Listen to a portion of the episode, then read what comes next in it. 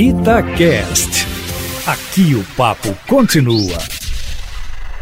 Nas últimas semanas ocorreram diversos crimes violentos na região metropolitana de Belo Horizonte e no interior do estado, com grande repercussão nos meios de comunicação. Tivemos casos de chacinas, homicídios com requintes de crueldade, assaltos a residências e ações do novo cangaço.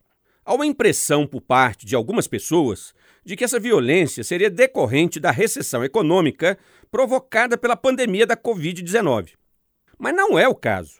O que está acontecendo em Minas Gerais não é nada mais, nada menos do que a retomada gradual da incidência da criminalidade violenta após período de redução expressiva. Entre os meses de março e junho desse ano, quando adotamos as medidas de isolamento social e impedimento das atividades econômicas, os números de homicídios e roubos caíram de forma acentuada, comparativamente ao mesmo período do ano passado. No que diz respeito ao estado de Minas Gerais como um todo, houve redução de 8% nos homicídios e de 50% nos roubos. Em Belo Horizonte, por sua vez, os homicídios caíram 11% e os roubos caíram impressionantes 57%. E isso aconteceu pela simples razão de que as oportunidades para cometimento de atos criminosos foram também reduzidas.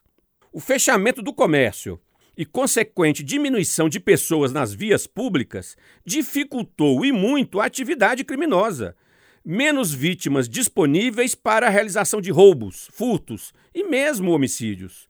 Não apenas a economia legal tem sofrido com a pandemia. O mesmo tem acontecido com a economia ilegal.